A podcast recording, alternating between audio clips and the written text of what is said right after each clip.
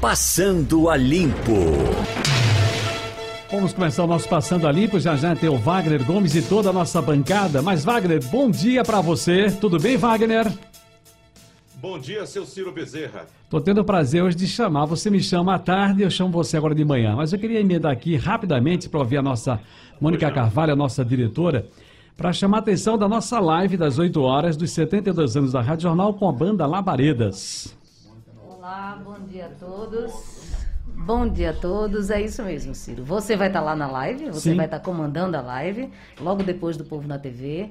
É um jeito da gente comemorar esse aniversário, já que a gente não pode unir todo mundo num lugar só, como a gente fazia em anos anteriores, né, numa grande Faça uma festa na sua sexta-feira, celebrando os 72 anos da Rádio Jornal com a banda Labaredas. Pois não. Aliás, respeitando né, o distanciamento social e com todas as precau- precauções devidas por conta dessa pandemia que ainda nos assola aí. É, exatamente. Mas assim, a gente não vai deixar de fazer uma festa bonita, pode ter certeza você que nos escuta, né? Nos outros anos fizemos uma festa no baile, no, no Clube das Pais, foi uma festa espetacular, com muita É. participação ah, do público. Mas, por causa da pandemia, vamos ter que eh, fazer a festa dessa forma, online. Mas pode ter certeza que seu Ciro vai animar todo mundo junto com a banda Labaredas. Não é isso? Bom, eu ainda, eu ainda estou com um problema de áudio aqui, viu? É, eu tenho que escutar o rádio aqui para saber como é que está o retorno. Mas vamos lá, estamos com Romualdo de Souza, direto de Brasília, Adriana Victor e também Fernando Castilho. Começando por Romualdo. Romualdo, você me escuta bem?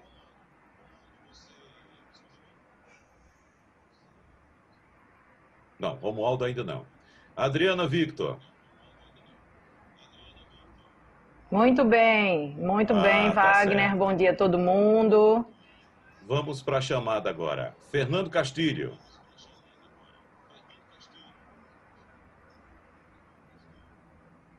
Bom, Fernando Castilho ainda não também. Então, só a Adriana Victor que chegou. Romualdo de Souza, direto de Brasília. Somos também. dois, somos dois. Vamos lá, Estamos tocar. nós dois. Bom, lembrar para o nosso ouvinte que nós vamos ter uma conversa agora, dentro de instantes, com Luísa Trajano. Luísa Trajano, para quem não conhece, que eu acho que, sinceramente, pouca gente no Brasil não conhece esse nome, Luísa é uma empresária brasileira que comanda uma das maiores redes de lojas de varejo do país, a Magazine Luiza, além de outras empresas também integradas à, à holding. Então, Luiza, o Magazine Luiza era apenas uma pequena rede de lojas do interior do estado de São Paulo, mas com muito trabalho e muito empenho, Luiza Trajano conseguiu transformar essa marca em uma das maiores e mais conceituadas do mercado, conseguindo inclusive brigar de igual para igual com as principais lojas desse segmento do país. né? Então, há mais de duas décadas, quase três décadas praticamente, Luísa Trajano está à frente dessa grande organização, que evidentemente é um exemplo para todos os empreendedores do Brasil e também para aqueles que estão começando agora, né, Adriana Victor, principalmente nesse momento de dificuldade. Então, a gente tem, tem muito o que aprender com Luísa Trajano, né, Adriana? Sim, sim. É, Eu assisti algumas entrevistas dela desse período de pandemia, me preparei para a entrevista.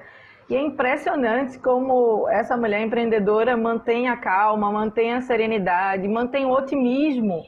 Alguém que está ali num guarda-chuva de alguns milhares de empregos e abriu novas vagas e soube crescer no digital e estava preparada para esse, esse novo mercado que só faz crescer. Enfim, me impressiona muito essa mulher, Luísa Trajano.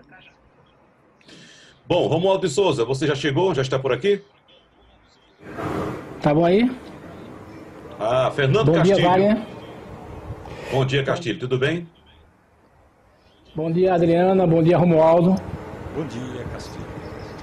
E chegou o Romualdo também. Né? Então vamos lá. Vamos lá. Luísa, Luísa Trajano, muito bom dia para você. Bom dia, Wagner. Bom dia, Romualdo. Bom dia, Adriana. Bom dia, Fernando. E todos vocês ouvintes desse estado tão querido que eu estava brincando com o Wagner. Eu convivo com muito pernambucano que sempre assim é o maior, é o melhor e eu concordo que é muito bom estar Não, mas, mas sem, Eu achava que, que, o, que, o, que o gaúcho era barrista até eu conhecer Pernambuco. Aham. Eu, fico, adoro gente que é apaixonado pelo seu estado e pelo seu país. Bom, então, Luísa, a, a, a gente vem passando por um momento muito difícil, talvez ímpar na história dessa geração, da humanidade, né, de muita dificuldade. Inicialmente, eu queria saber como é que Luísa Trajano está se cuidando nesse período de pandemia e aproveitando um pouco da história que a gente sabe do Magazine Luiza, ah, já engatando também a primeira pergunta aqui para você, a gente sabe que o Magazine Luiza sempre foi inovador. Para o nosso ouvinte ter ideia, no início dos anos 80, o Magazine Luiza já investia em, em inteligência artificial, de que a gente chama hoje, né? Já investia em computação, que era o que chamava naquela época, investia em tecnologia. E hoje a gente vê também uma quantidade aí muito grande de varejistas, principalmente, tentando agora se ajustar à nova realidade tecnológica para tentar sobreviver nesse período. Inicialmente, o que é que você diz para quem escuta, principalmente os empreendedores pernambucanos, Luísa? Bom, Wagner e todos os ouvintes, eu, duas coisas só, independente da pandemia, que também ninguém esperava por ela. Eu acho que a gente acorda ainda de madrugada achando que a gente está sonhando, né? Apesar que assumi bastante isso. Duas coisas só vão fazer diferença, que é atendimento e inovação. Porque hoje a inovação é tão forte todos os dias que você tem que estar sempre atualizado. E o Magazine Luiza sempre teve na veia a, inovação e atendimento. Foi, era, era uma característica nossa e que a gente não deixou morrer. A minha tia quando, era uma vendedora simples, quando ela comprou uma rede, uma lojinha em frente onde ela trabalhava, depois de uns anos, e a primeira coisa que ela fez, inclusive eu adoro rádio, eu sou uma pessoa que amo rádio, acho que é por isso. Só tinha uma rádio na cidade, em 57, e ela criou, a loja chamava a Cristaleira, e ela queria mudar de nome. E fez um concurso na rádio para poder escolher o nome para os ouvintes da rádio. Então, assim, eu tenho uma ligação com rádio, porque foi, deu tão certo tudo, né? Então, assim, a gente sempre foi inovador, mesmo quando não tinha dinheiro, quando só tinha dinheiro para pagar as prestações. Não, vamos dar um sofá. Lógico que na época eu não estava assim, mas vamos dar um sofá, vamos fazer isso. Então, assim, a, a empresa sempre teve esse espírito de inovar. E nós não esperávamos o momento chegar para inovar. É isso que eu acho que a epidemia pode trazer para muita gente, que eu tenho pedido para rever o que, que realmente você poderia ter feito e não fez. Eu costumo dizer, Wagner, que a, a, desculpa para sua empresa não estar tá indo bem ou para você vai, vai, não é desculpa, você vai ter justificativa para isso e todo mundo vai ficar com dó de você. Mas é o momento também da gente rever por que, que eu estava sem fluxo de caixa, por que, que eu estava longe do digital, sendo que eu sabia disso. Assim, é o momento também de você rever aquilo que você poderia ter feito e não fez, e que você fez e não deveria ter feito, e que você, que você deveria continuar fazendo. Eu acho que, independente de qualquer coisa, eu sempre fui muito de, quando acontece isso, mesmo agora, eu revi, inclusive, para mim, o que eu poderia melhorar ou não. Então, eu acho que isso é uma, uma coisa que vai, que vai ter que ficar nesse momento tão doído, tão difícil, que ninguém esperava, que você conviveu com a sua onipotência e você conviveu com a sua incompetência também, porque nunca ninguém imaginou, mesmo sabendo que a Itália estava fechada. Foi a partir de janeiro que, as, que, as, que as, algumas autoridades médicas começaram a ver que isso podia acontecer. Então, assim, é muito, foi muito, é, é uma coisa que veio mesmo para ensinar alguma coisa para a gente, que é muito sério tudo isso que nós estamos vivendo. Muito bem, uh, vamos começar a girar nossa bancada aqui, porque temos mais três colegas que precisam também e querem muito participar dessa conversa, como por exemplo, a gente começa por Adriana Victor. Bom dia, Luísa. Um prazer tê-la aqui conosco em Pernambuco, na Rádio Jornal. É, você já falou um pouco sobre isso, mas as suas empresas se destacam é, pela implementação de um modelo humanitário de gestão. É, você combate muito perde-ganha e você defende muito o ganha-ganha. É, a gente vive um, um, estado de exceção no meio de uma pandemia e eu queria saber, nesse momento, o que que você aprendeu de mais importante? Você já falou um pouco, mas que você não vai abrir mão daqui para frente. E também quantas horas você dorme por noite? É. Adriana, prazer, viu? Vi, vi que você procurou aprofundar, isso é muito legal, é próprio do povo pernambucano mesmo. Olha, Adriana, eu, eu, eu aprendi novo foi essa conexão digital que eu falei, puxa, como eu estava burra, né? O Zoom já existia, as outras coisas já existiam. E eu, então, assim, quando eu falo que eu estou assim, o pessoal fala, Luísa, não, gente, não é que eu tenho uma autoestima boa, é para me entender que muita coisa ainda passa despercebido pela vida da gente. Então, eu acho que o que eu mais aprendi foi a conexão digital. Não acho que ela vai ficar sozinha, porque eu acho que o físico é que dá cultura, é que dá assim, a, a, a cola para a gente, mas é impressionante como a gente custou descobrir que essa conexão digital era tão bom também. Então, isso foi. Agora, o que me, Adriana, o que me mais eu acho que a epidemia me fez é fortalecer coisas que começavam a nascer na sociedade e que você muitas vezes fala, nossa, será que isso eu estou certa? Será que eu não estou? Mas o ganha-ganha, por exemplo, que você citou, eu nunca tive dúvida disso. Ele é muito mais difícil de ser implantado, mas é a única forma que você tem de consolidar e de sustentar um, um processo. Porque se você ganha e o outro perde, se você ganha o seu fornecedor perde, um dia você também vai perder. É nas relações de marido e mulher, é de todo mundo. Mas o que eu acho que fortaleceu muito para mim foi o ser para você ter. É, tá, nós estávamos numa corrida desenfreada de ter, de ter, e muitas vezes, pelo poder ou pelo dinheiro, as pessoas abriam mão do seu ser. E a gente, com mais idade agora, a gente vê que as pessoas, por mais dinheiro que têm, quando elas perdem a sua essência, elas perdem alguma coisa que deixa elas muito mal numa época da vida. Então, ninguém é contra ter. Eu, e era uma coisa que eu lutei muito, e lutar numa sociedade capitalista, para você ter depois de você ser, eu nunca abri mão do meu jeito do interior, nunca abri mão de ser mulher, nunca abri mão de chorar numa reunião, de falar que eu não sabia, de falar que eu estava intuindo. Isso muitas vezes assustava as pessoas. Mas eu, por intuição ou por força divina, eu nunca quis abrir mão disso.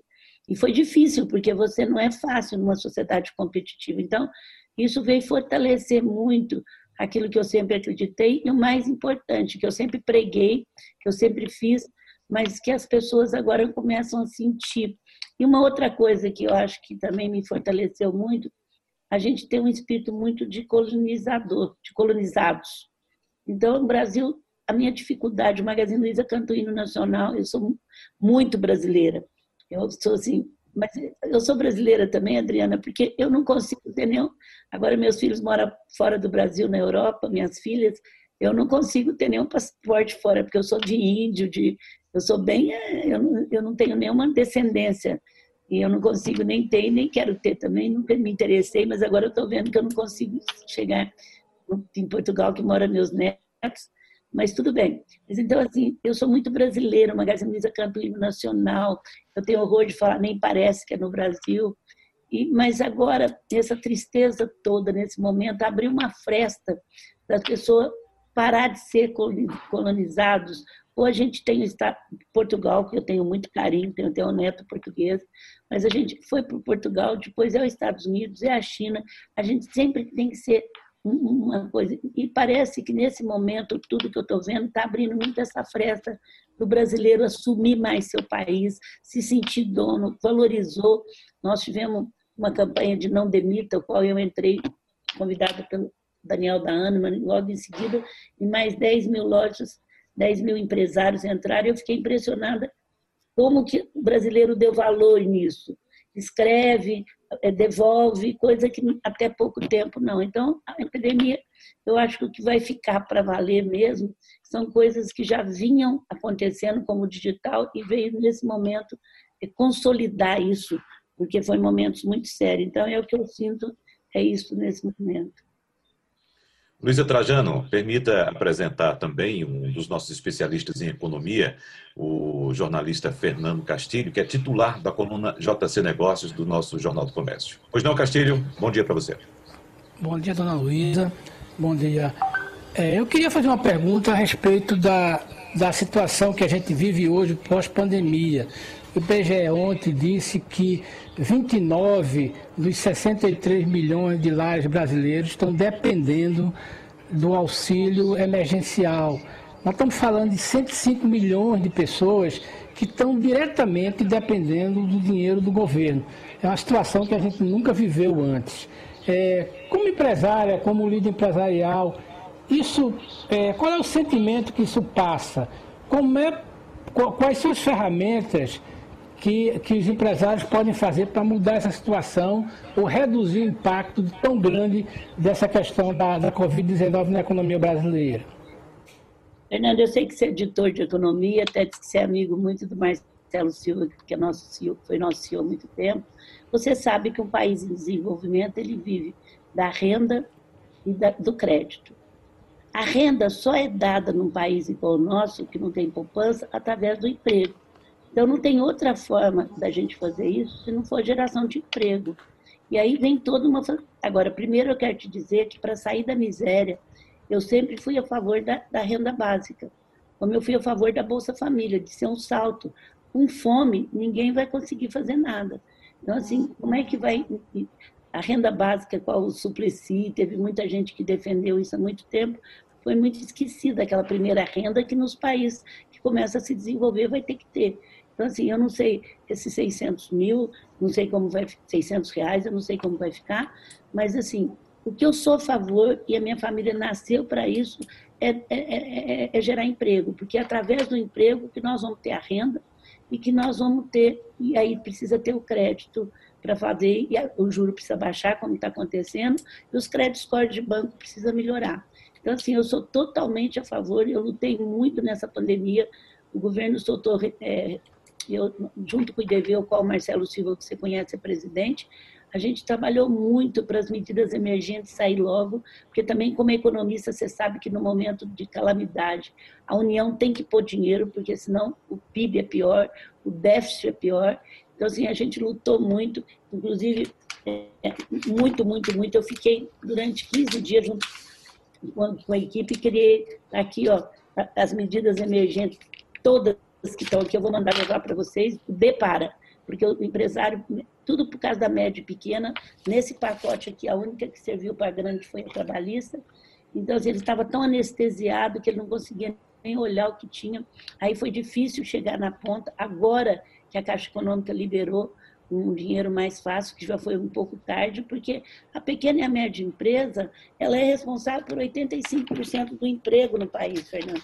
Se não tiver emprego, vai continuar a miséria, e a miséria volta para o espírito de colonizado, colonizado eu estou te dando alguma coisa. Isso por, por, por escravidão que nós tivemos tanto tempo nesse país, uma abolição muito mal feita demais da conta.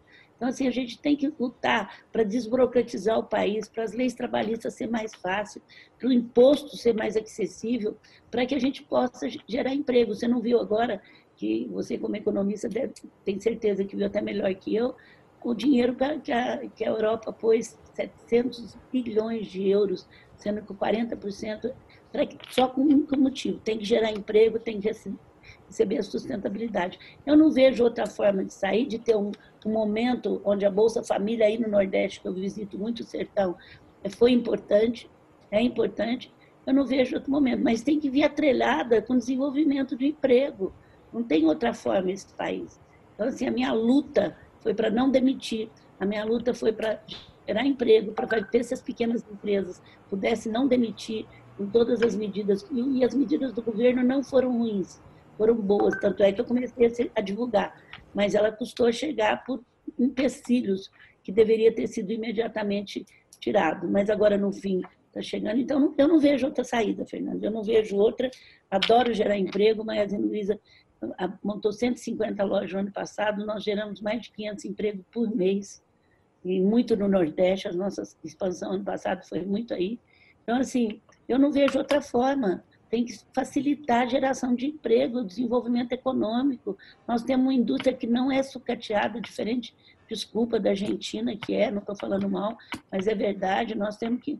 E agora começou a ver que o Brasil precisa fabricar coisas, você vê, a China, e com todo o respeito, ela tinha de tudo. Em janeiro, Como é que ela ia dar para os outros se ela tem 1 bilhão e 200 milhões de habitantes? Aí nós não tínhamos máscara, o mundo inteiro não tinha respirador, porque acabou dando tudo isso por causa de custo. Então, assim, eu não vejo outra forma de não abaixar o custo operacional do país para gerar emprego e vai gerar mais receita de imposto. É que as empresas fazem, diminui a, o preço para aumentar volume, principalmente o varejo, para poder ganhar no volume. Então, é a mesma coisa. Você sabe disso muito bem, até melhor que eu, que um país vive disso em desenvolvimento. Luísa Trajano, antes de entrar no ar, a gente conversava até para passar o som, digamos assim, testar. Eu lhe falava a respeito da rede da Rádio Jornal, né? Recife, Petrolina, Garanhuns, Limoeiro, Pesqueira, e eu acabei esquecendo que nós temos quase uma emissora em Brasília também, trazendo para o nosso ouvinte todas as informações, as decisões importantes desse país, que é o nosso correspondente Romualdo de Souza, que vai conversar com você agora. Pois não, Romualdo? Luísa Trajano, bom dia, tudo bem com a senhora? Tudo bem. A senhora é aí de uma região importante de grandes empreendedores, que é a região de Franca, em São Paulo. Agora, eu queria perguntar à senhora, quando no governo do presidente Lula, a senhora integrou o chamado Conselhão, o Conselho de Desenvolvimento Econômico e Social. Uma das primeiras medidas tomadas pelo governo do presidente Jair Bolsonaro foi extinguir o Conselhão. A senhora acha que com a extinção, com o fim do Conselhão, é, romperam-se as barreiras, as pontes entre, entre o setor empresarial e o Palácio do Planalto e o governo do presidente Bolsonaro? Bom, primeiro eu tive quase todos os governos. Eu tive da ministra, da presidente Dilma e depois eu tive do presidente Michel Temer. Romualdo, deixa eu te falar. No, na, na, no último ano, a Patrícia, que era uma que tomava conta de lá, a Patrícia Aldi, ela fez uma dinâmica muito interessante. E, e, muito. É, ela que foi responsável pelo conselho. E funcionou muito bem, que foi no último ano do Michel Temer. Sempre funcionava, tinha diálogo, mas ela fez uma metodologia que participou bem da condição das sociedades, é, que tinha gente de, de, de todos os segmentos não era só empresário, tinha gente de todo segmento. Era uma forma de dialogar com a sociedade. E como, quando a Patrícia Aldi, né, nesses dois últimos anos, montou essa dinâmica, então dava condição de você ser bem objetivo e produzir bastante. Então era uma coisa muito produtiva. Mas eu respeito cada dinâmica, por exemplo, quando Marcelo Silva assumiu no meu lugar o CEO da companhia, eu respeitei a dinâmica que ele tinha, o que não podia perder a cultura da empresa. O Frederico assumiu agora, que apesar de ser meu filho, e ele não, nunca falei para ele ser presidente, e eu, ele também tem uma dinâmica de trabalho. Eu respeito as dinâmicas de trabalho do, do, do presidente e não posso criticar. Agora, eu acho que o diálogo e a troca faz muito bem. Então, esses últimos dois anos, foi feito muito uma, uma, metodologia, graças a Patrícia Áudio, que agora até está no, tá no, no Santander, ela com pessoas que estavam lá e viu o trabalho dela.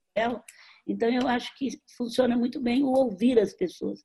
Eu, sinceramente, eu, eu tenho muito contato com as secretarias, com alguns ministros, que até então eles estão escutando bem, principalmente agora na pandemia. Então, assim, eu não sei como é que ele está usando, eu sei que de vez em quando ele recebe empresários lá, mas é muito importante o diálogo e você escutar todo mundo num processo democrático e num país como o nosso. Então, o conselho foi uma forma que no primeiro mandato do presidente Lula, acho que foi no primeiro, ele criou o conselhão e foi aprimorando, aprimorando, e era realmente um diálogo com a sociedade.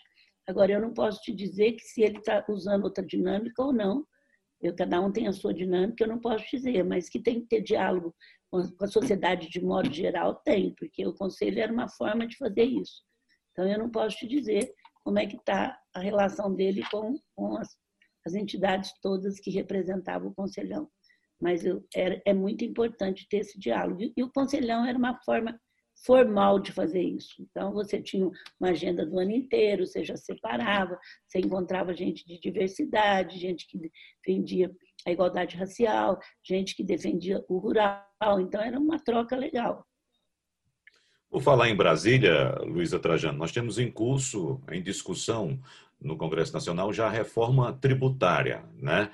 E a senhora, como empresária, uh, certamente já se expressou a respeito da carga tributária do Brasil e já ouviu também muitas reclamações de empreendedores pelo Brasil afora a respeito do peso da carga tributária neste país. Em qualquer lugar que a gente vá, vou citar Pernambuco, mas quando a gente faz visitas aos empresários, aos comerciantes, os empreendedores, até aqueles menores mesmo aqui, a gente escuta uma lamentação em uníssono por onde a gente passa. Inclusive, um dos setores que já se manifestou contra a atual proposta de reforma tributária, por exemplo, empresários do setor de serviços estão contestando essa ideia do governo de criar um imposto único, um imposto sobre valor agregado, o IVA.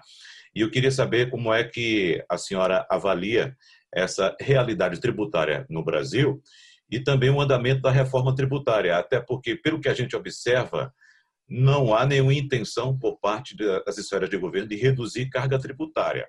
Há apenas a intenção de agregar algumas siglas.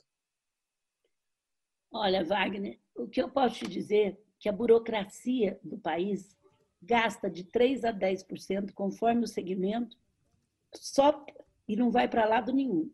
É só para burocracia, não vai para o governo, não vai para o povo e não vai para a empresa não vai para o emprego. Então, é, é uma coisa que precisa ser colocada. Se é um imposto único, se não é, eu não quero te dizer. Agora, esquece, não vai ter aumento tributário, não tem mais aonde passar aumento tributário. O que eu aprendi há pouco tempo é que se não tiver uma proposta lá, a Câmara e o Senado não pode fazer uma proposta primeiro. O que eu espero, e eu acho que essa proposta, que, o qual eu não concordo, mas ela deve ter sido mais, as pessoas que têm me ligado, que têm falado, gente, esquece isso, não vai ter aumento. Agora, se é um imposto único ou não, Agora, desde que eu me entendo por gente, que a empresa começou a crescer, que eu participo de comitê de reforma tributária. Eu vou torcer para ter, porque aí é o Estado que não aceita, é o Estado que cada um pensa no seu quintal. Agora, o que precisa existir, minha gente, pelo amor de Deus, é uma. É uma, é uma... O que é o digital? O digital é uma forma de viver, é uma coisa direta. O digital não é uma plataforma. O Brasil precisa digitalizar o imposto no Brasil precisa ser pago através de digitalização. Não dá para você ter uma carga de burocracia que você tem que estar tá atrapalhando gerar emprego.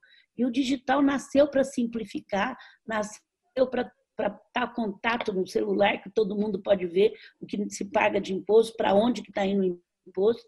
Então, nós temos que fazer uma grande corrente nesse país de digitalizar o Brasil. Digitalizando o Brasil, nós vamos pegar esse câncer que nós temos, que é a desigualdade social, que foi descancarada agora, que vocês do Nordeste já conhecem muito mais do que as pessoas que não necessitam antes. Eu fiquei muito impressionada quanta gente que descobriu a desigualdade social agora e, ao mesmo tempo, satisfeita. Pelo menos se descobriu é um, a desigualdade social não é uma coisa só de governo, é uma coisa de todos nós lutarmos por ela. Como a desigualdade em todo sentido. Esse racismo, precisar uma pessoa ficar oito minutos é, sendo enforcado para a gente ver que o racismo é uma coisa séria no país. Então, assim, é, a, essa epidemia tem que trazer isso e a sociedade tem que assumir. Então, esquece o aumento de imposto. Isso não vai, ninguém vai deixar. Não tem mais aonde fazer. Como o próprio Fernando falou, tem que gerar emprego e aumentando imposto não vai gerar emprego. Quer dizer, o Fernando falou da economia e eu falei da geração de emprego. Então, assim, não vai ter. Esquece. Agora, que tem que, simplificar, tem. Se é através de um imposto só, se é através. Tem que digitalizar o Brasil, gente. Então, ao invés de a gente falar em aumento de imposto, tem que falar em digitalização. Que a hora que você for digitalizar, você vai ter que simplificar, você vai ter que se portar e dar favor de todo mundo ver, e não pode vir com aumento, não pode vir, esquece, não vai passar. Eu só estou falando para os empresários que estão preocupados de serviço, que já mandou uma opção de e-mail, de coisa para mim. Esquece, gente, não vai passar aumento de imposto. Esquece se vai ser um ou dois, não vai passar. Não vai passar porque não tem aonde mais caber em aumento de imposto. CPMF também, a senhora também descarta? Eu não quero, assim, se a CPMF for um, um, uma coisa para baixar imposto ou, e para simplificar, eu não, eu não quero entender se ela é CPMF. Eu não parto, eu parto do único princípio. Nós temos que simplificar, porque a burocracia está grande demais em todos. Você assina 20, 30 documentos para fazer qualquer coisa. E isso não está dando segurança. Olha, viu o Lava Jato. Então, assim, é, é, eu não quero saber se, o que vai ser. Eu quero ter simplificação e quero ter, é, não quero ter aumento de imposto. Pelo contrário, quero ter é, a baixa de imposto. Agora, eu não, simplificando já baixa. Agora, aumentar, esquece. Se vai ter CPNF, outro nome, eu não sei, mas tem que digitalizar. E digitalizar e tem que tirar o informalismo do país, porque o formalismo, o informal, dá muito prejuízo para a própria pessoa. Eu vi agora quantas pequenas empresas, né, a gente que não conseguiu tirar dinheiro, porque o simples é uma coisa que todo mundo queria ter e não conseguiu tirar porque não tinha um mínimo de, de formalidade. Então, assim, foi, eu trabalhei muito para esse pequeno e médio, eu sou, sempre fui apaixonada pela pequena e média empresa, para dizer, gente, procura o Sebrae, procura, vamos formalizar, porque senão vocês não podem ter nem vantagem. Então, assim, a formalização também é outra coisa que precisa entrar no país, porque você não consegue crescer, você não consegue fazer nada. Então, assim, eu não importo o título, o que eu importo é a causa, tem que ser simplificar e tem e desburocratizar através da digitalização e não aumentar imposto e gerar emprego, é o que precisa. É uma equação. Uhum. Adriana Victor. Luísa, é, você falou de uma desigualdade que já deveria estar no passado, que é o racismo, e a gente não entende porque ainda não está, e eu vou tratar de outra que você fala sobre ela com muita propriedade, que é a desigualdade de gênero. É, mulheres ainda discriminadas porque são mulheres, é, o que é muito grave. Você é, faz parte de um grupo criado em 2013, o Grupo Mulheres do Brasil, começou com 40 empresários, hoje são mais de 50 mil mulheres. E em relação à pandemia, você já declarou que as mulheres sabem lidar melhor com ela. Eu queria que você falasse um pouco sobre os avanços é, contra essa desigualdade que não deveria mais existir e sobre é, é esse comportamento feminino imprescindível durante a pandemia. Adriana, é, em 2013 a gente resolveu montar um grupo que começou com empresárias, mas não tem nada a ver hoje. Nós temos 19 causas e uma, inclusive, é de. Nós estamos em mais de 70 cidades, inclusive muito forte aí no Recife. Nós estamos em mais de 15 países, que é Mulheres Brasileiras.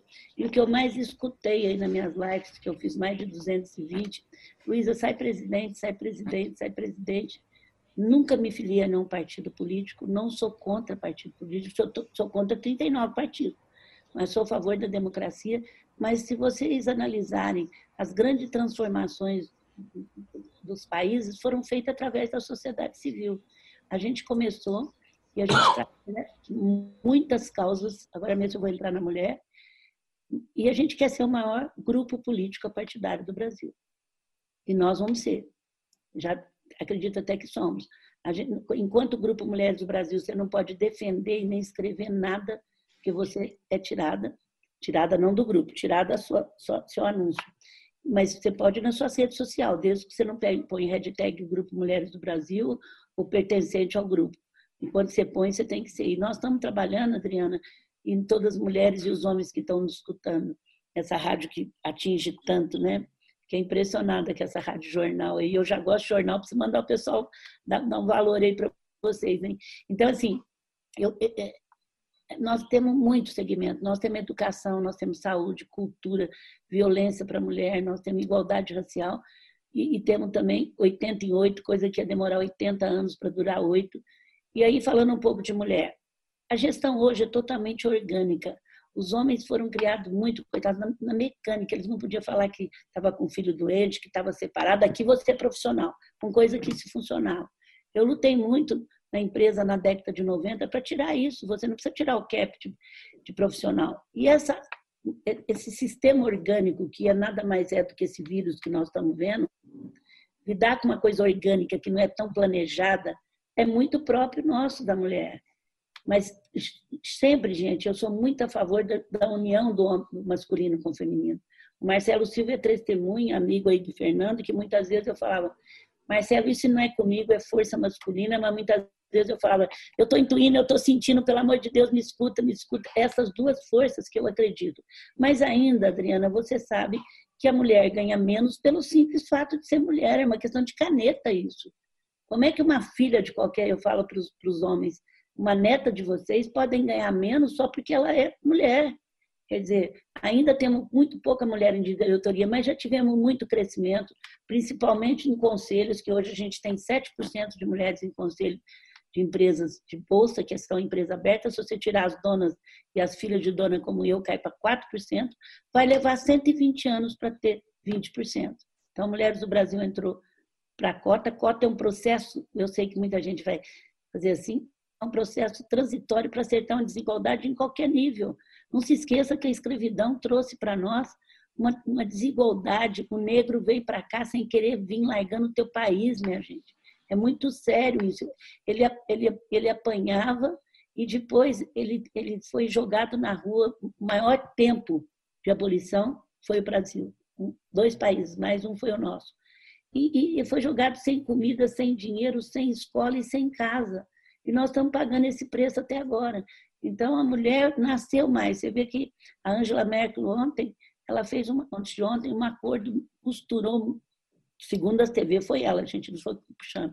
Então, o Grupo Mulheres do Brasil é isso. Eu aproveito a oportunidade para convidar as mulheres que estão nos ouvindo a entrar no grupo mulheresdobrasil.org.br, não paga nada, você, nós temos um canal de comunicação, Adriano, eu queria te convidar. A gente vai trabalhar pelo Brasil. Por exemplo, há três anos, nós trabalhamos atacado e varejo. Há três anos, Adriana, que a gente já sabia que o SUS é o melhor sistema de saúde do mundo. Eu já colocava muito nas minhas palestras. Você pode pegar minhas palestras é, presencialmente.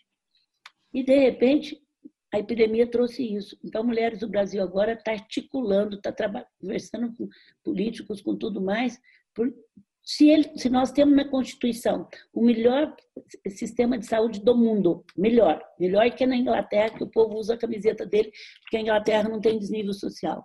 E a saúde para todos é um pilar da desigualdade, por que, que nós não vamos fazer uma gestão profissionalizante, uma gestão boa, para que o SUS funcione e digitalizar esse SUS?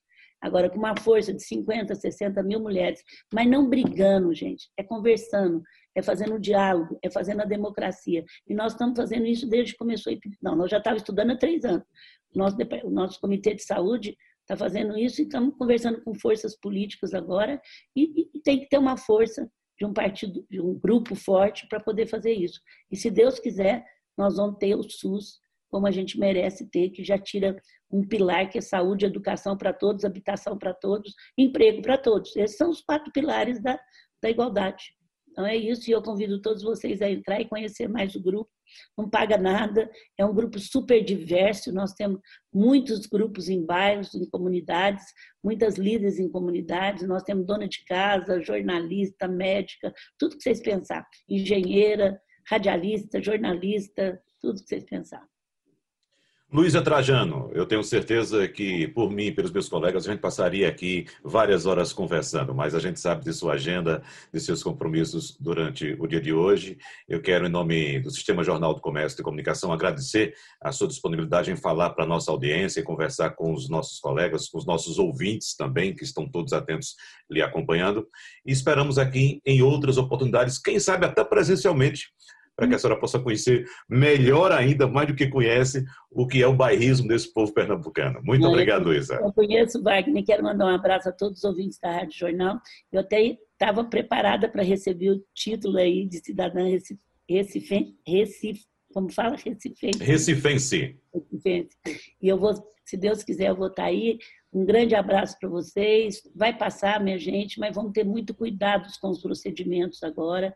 O Magazine está muito sério, não está nem fazendo aquelas campanhas que a gente adora. Nossos gerentes estão tendo Big Brother para ver a nossa equipe. Vamos usar máscara, vamos lavar as mãos. As, as duas vacinas estão tá quase pronta para sair. Os laboratórios já compraram até componentes, então vai ser um ano, mas vamos respeitar até lá para que a gente tenha que abrir as lojas, não ter que fechar, e mais desemprego. Vamos respeitar, vamos usar máscara, vamos lavar as mãos, não vamos se aglomerar, para que vai passar e a vacina vai chegar ainda esse ano. Eu não sei se vai aplicar em todo mundo esse ano, mas eu tenho certeza que ela vai chegar, eu estou acompanhando. Os laboratórios já estão comprando até os componentes, mas vamos respeitar nesse momento de transição para que a gente não possa sair. Muito obrigada, obrigada a todos vocês aí da entrevista e um grande abraço para vocês e vamos lutar para fazer o Brasil, que é maravilhoso, esse país que, que tem um estado igual Pernambuco. A minha filha fez um estágio para vários estados, ela fala, o povo de Pernambuco é muito inteligente. Eu tenho que escutar Pernambuco toda hora. Muito obrigada, obrigada aos ouvintes, muito obrigada aos ouvintes de outros estados, a nossa sede em Paraíba, aí pertinho de vocês aí. A gente comprou uma rede lá. Brasília, nós estamos chegando. Eu queria falar para o Romualdo que o Magazine Luiza continua com loja física. Está chegando agora em agosto, com bastante loja aí. Já geramos emprego esse mês aí em Brasília. Muito obrigada, gente. Abraço para vocês. Deixa eu saber aqui de Fernando Castilho.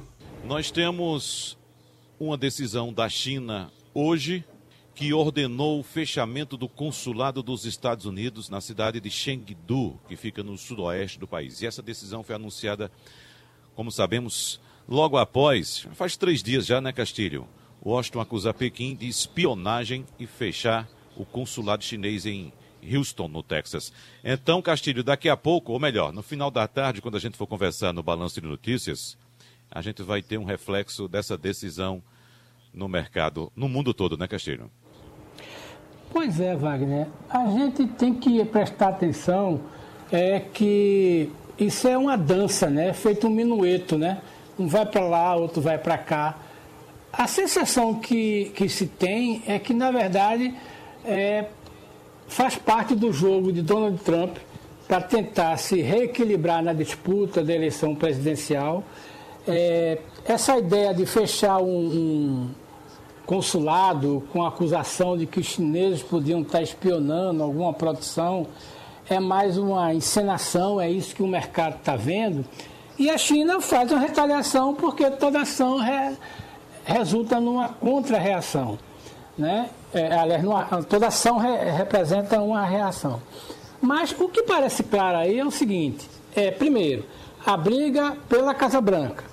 É, segundo, os chineses não estão afim de aguentar desaforo, porque a diplomacia de, da China, e o Brasil já viu como é que funciona, é bateu, levou. Então, isso está muito claro. Agora, a gente vai ver ainda se. É, como é que vai ficar na prática? Porque nós estamos falando aí de quê? Essa zoada todinha, Wagner, nós estamos falando da maior corrente de comércio do mundo. Os americanos são os maiores parceiros comerciais da China, de, de, importação, de venda. Não tem essa coisa, não. Então, não é só feito a gente com o Brasil, não o Brasil com os Estados Unidos, o Brasil com a China. A como literalmente os americanos entregaram boa parte dos seus bens de consumo durável para ser feito na China. Então não é uma coisa para dizer assim, corta e acaba não.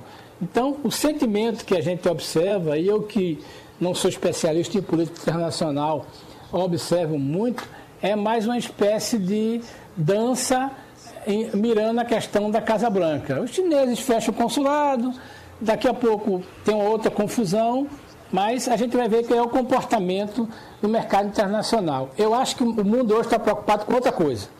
Como voltar às atividades com a vacina e a descoberta de uma vacina que permita a volta da economia. Esse jogo de fechamento de consulado é mais uma, uma parte da dança do minueto internacional. É. Por falar em vacina e falar em, em Covid, é, Castilho, deixa eu saber de Romualdo aqui, o que é que o governo Bolsonaro vai fazer, Romualdo, com 4 milhões de comprimidos de cloroquina que estão no estoque aí. Desses 4 milhões, só 3 milhões foram enviados pelos Estados Unidos para cá. Ontem tivemos aquela informação de um grande, o maior estudo brasileiro, inclusive publicado numa importante revista britânica, dando conta de que a cloroquina não serve de nada no combate à, à Covid-19. E o que fazer, Romualdo de Souza, com 4 milhões de comprimidos agora? Olha, tem uma resposta simbólica e uma técnica.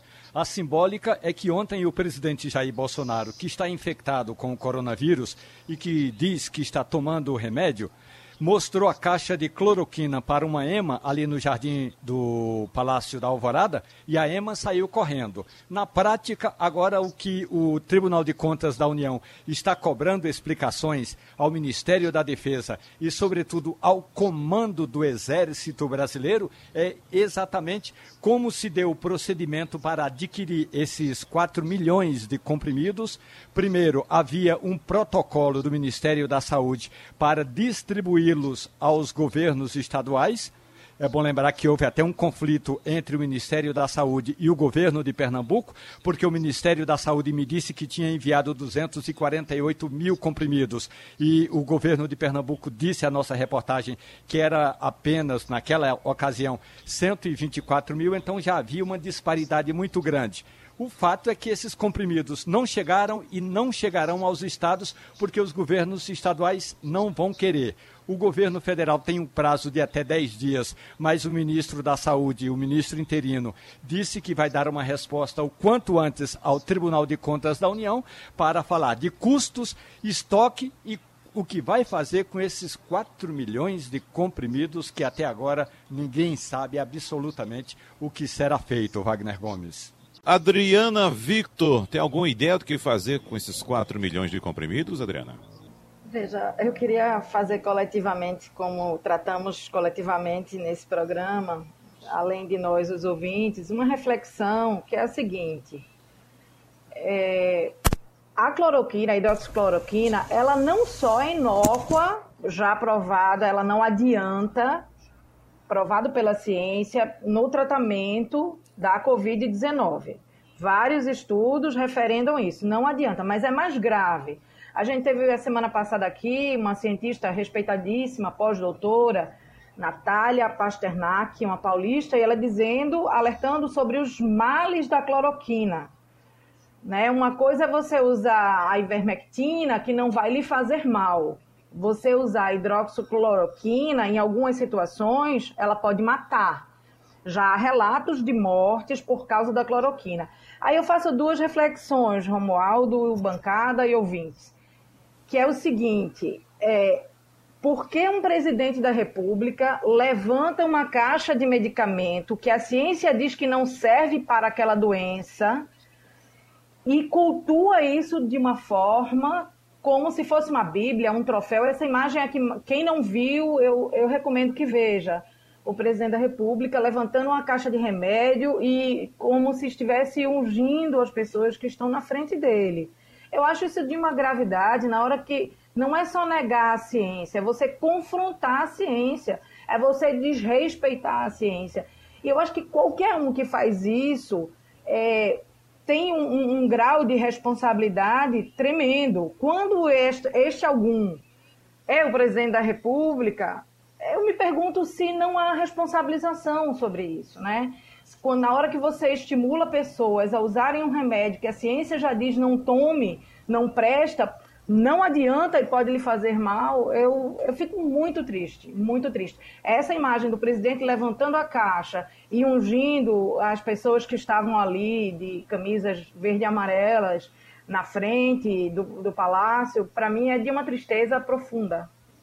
É, tem um detalhe importante, não é, Adriana? Que é o seguinte: o mesmo presidente da República que pega uma moto para diante de garis, garis ou qualquer pessoa, mas para diante dos garis, tira a máscara e conversa demoradamente com os garis, ou seja, não respeita o cidadão que está do outro lado sabendo que o presidente está infectado, já fez três testes e testou positivo. Há uma questão de responsabilização. Alguém pode muito bem apelar ao Supremo Tribunal Federal, que aí uma autoridade de plantão vai pedir ao Procurador-Geral da República que abra procedimento. Tanto com relação ao fato do presidente da República diariamente estar com uma caixa de medicamento, seja na bancada da live, da transmissão ao vivo que ele faz, seja diante dos apoiadores ali na porta do Palácio Palácio da Alvorada, seja para a EMA, como ele fez ontem, e também o fato de uma pessoa, qualquer que seja ela, é, nitidamente infectada,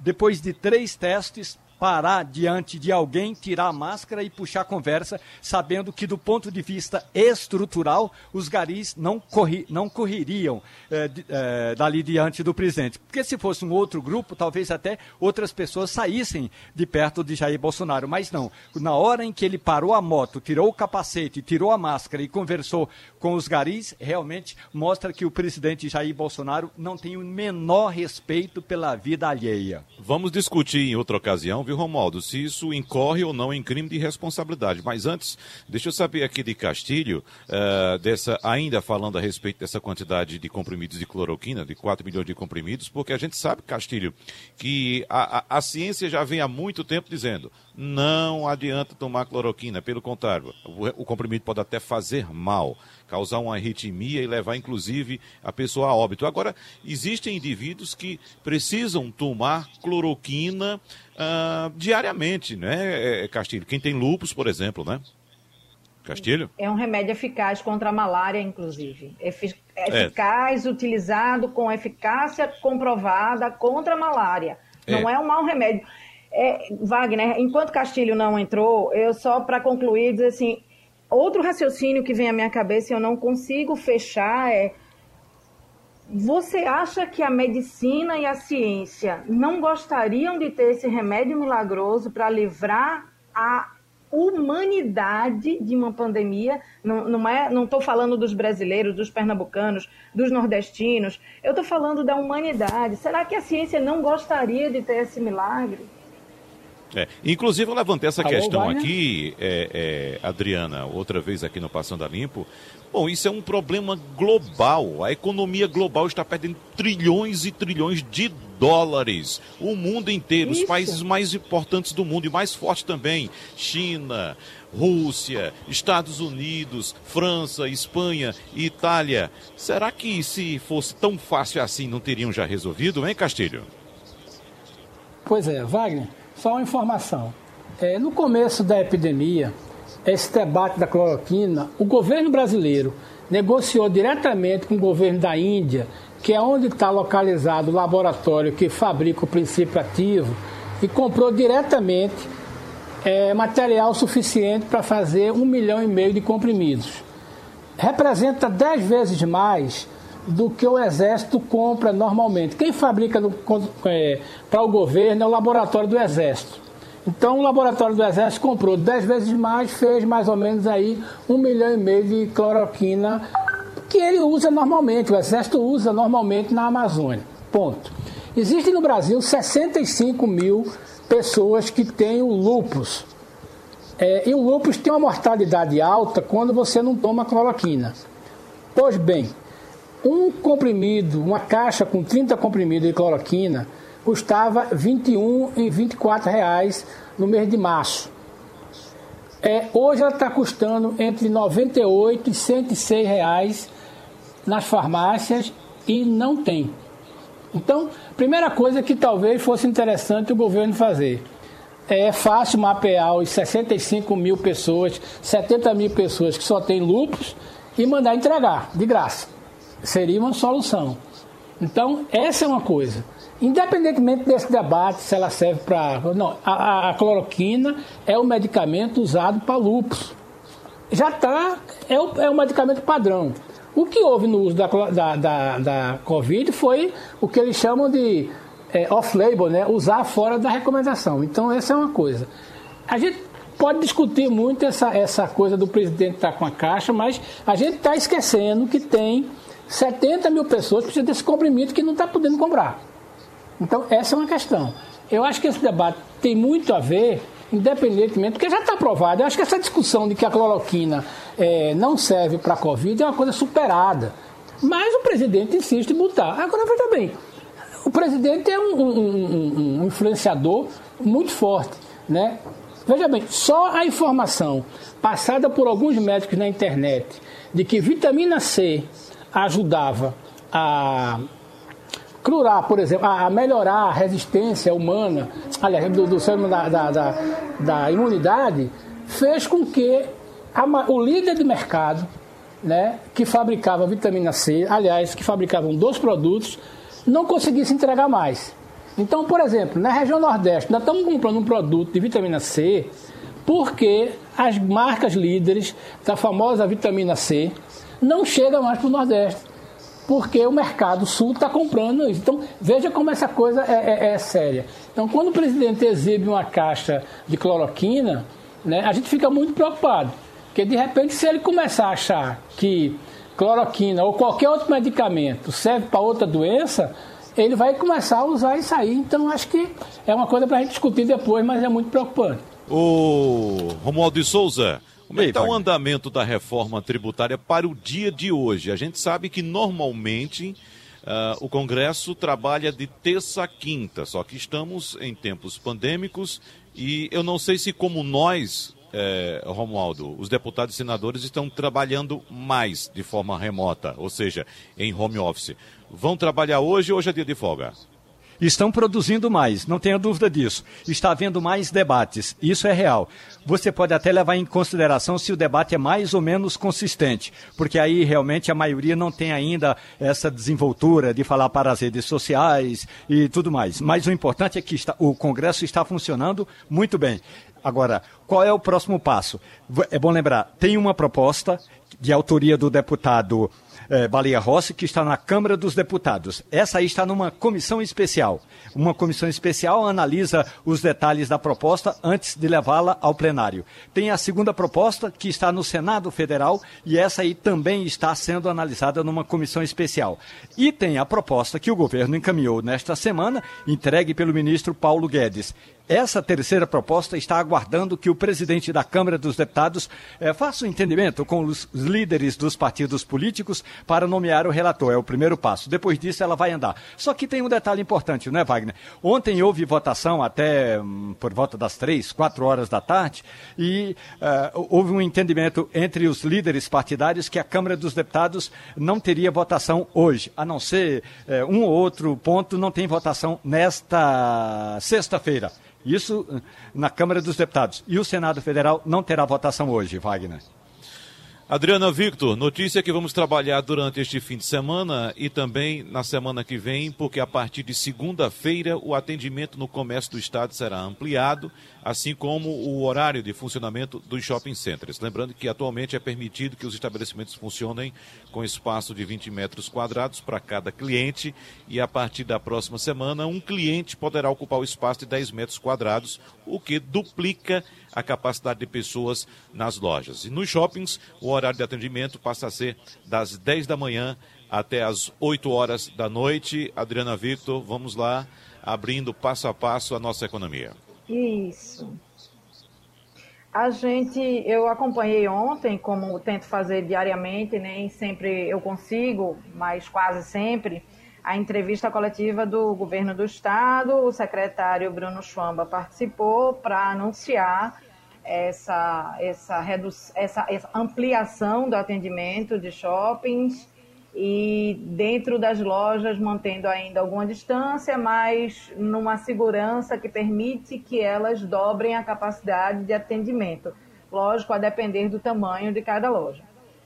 É, segundo ele, isso é uma, uma reivindicação né, da, dos lojistas e também para ampliar o espaçamento, né? Quando você concentra a abertura a partir do meio-dia, você tem a manhã toda sem funcionar e, e, sem circular pessoas que usam transporte público, acumula todo mundo no horário e essa foi a justificativa para que a gente tivesse essa ampliação e aí vamos acompanhar a, a economia precisa voltar, alguns setores são essenciais, seguem sendo, e máscara sempre, lavar a mão sempre, álcool gel sempre que não puder lavar a mão e vamos seguir.